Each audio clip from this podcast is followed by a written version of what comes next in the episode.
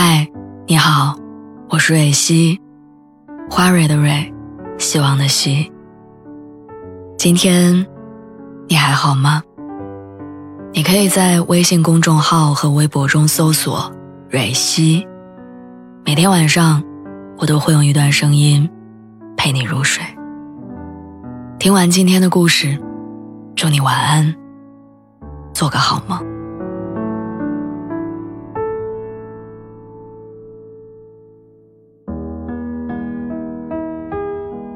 二十三岁恋爱，二十五岁结婚，二十七岁第一胎，三十岁第二胎。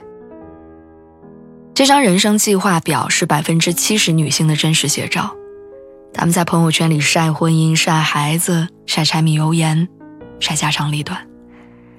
那些所谓人人必须经历的人生大事，刺痛了剩下百分之三十的女性。她们害怕会跟不上大家的节奏。于是被这样的焦虑笼罩着。前天深夜，我接到朋友的电话，她说她觉得男朋友不是她真正想要的那个人，但是不敢继续往下想。她说同龄人都结婚生子，过上了美满幸福的生活，她却无比焦虑。她说三十岁遇到自己还算关心的人已经很不容易了，确实该知足。我听懂了她的意思。他是想跟我说，三十岁，他不敢分手。当他试探性的把这个想法告诉家人的时候，父母的一句“他人还行，你也该结婚了”，让他哑口无言。当他尝试向同龄朋友寻求帮助的时候，对方的一句“他对你挺好的，你别多想”，打消了他倾诉的欲望。当他企图在网络上获取答案的时候，满屏的过来人经验都在告诉他，到了一定年纪之后，分手要三思后行。仿佛全世界都在暗示他，三十岁分手的压力你想象不到，比如更大的社会压力、更复杂的生活冲突、更高昂的沉没成本和更强烈的独身的孤独感。三十岁女人的分手。终于从一道感情题变成了一道推理题。你知道麦田选择这个故事吗？苏格拉底叫柏拉图到麦田走一次，要不回头的走，途中要摘一颗最大最好的麦穗儿，但只可以摘一次。最后柏拉图空手而归。其实他在途中遇到过不错的麦穗儿，但却不知道它是不是最好的，只好放弃。直到最终他走到尽头的时候，才发现自己的手上一颗麦穗都没有。像极了爱情，也像极了他寻找真正想要的那个人的过程。我开始回想他二十岁的样子，他名校毕业，家庭条件优越，吃喝住行都有着自己的一套标准，外套低于三千的不看。大排档根本入不了眼，入住的酒店不能低于四星级。她的相貌甜美，举止优雅，又不摆架子，吸引了很多优质男性，自然也谈过很多次恋爱。从某种程度上来说，她见过世面，享受过热情似火的恋爱，过上了普通人不敢想的生活。被爱的优越感提高了她的择偶标准。奔赴上百公里为他买蛋糕的人，他觉得不够帅；打听各种渠道为他买包的人，他觉得对方家庭背景太乱；当着父母的面把他宠成小公主的人，他觉得对方不够富有。总之，这些人都不是他想要的。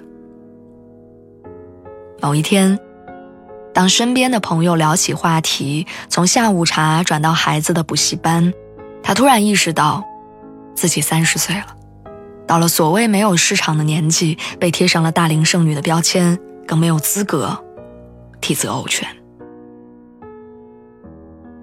二十岁的他有多受人羡慕，三十岁的他就有多么焦虑。挂完电话，我看到被冷落在一旁、已经落灰的淡蓝色夜灯。前段时间，我想买一盏夜灯，我第一眼就看中了那盏米白色的。但价格略高。比较之下，我选择了另外一盏还不错的淡蓝色夜灯。回家之后，我越看越不喜欢，我一直记挂着那盏白色的。第二天，我跑去商城，把那盏心心念念的灯抱回了家。真正想要的东西是没有平替的，真正想要的人也一样。当你发觉对方并不是你真正想要在一起的人，如果你选择了无视，那在往后的岁月里，你会一直耿耿于怀。这跟年龄无关，跟所谓的三十无关。三十岁不敢分手，勉强结婚，后半生也会落灰。三十岁遇人不淑，不敢分手。四十岁婚姻失败不敢离婚，五十岁害怕孤独不敢放开孩子，一旦被恐惧裹挟着做决定，女性的老态从三十岁就已经开始了。据世界卫生组织报道，二零一五年人均寿命为七十六点一岁，世俗故意将三十岁夸张化，而在生命的长河当中，三十岁只是一个非常不起眼的节点，仅此而已。三十岁的勉强，只能换来下半生的遗憾。往后人生还长，不要辜负你眼下的三十岁，更不要辜负你的这一生。希望你永远都能在人生的关口里，做出遵从你自己内心的选择。祝你一切都好。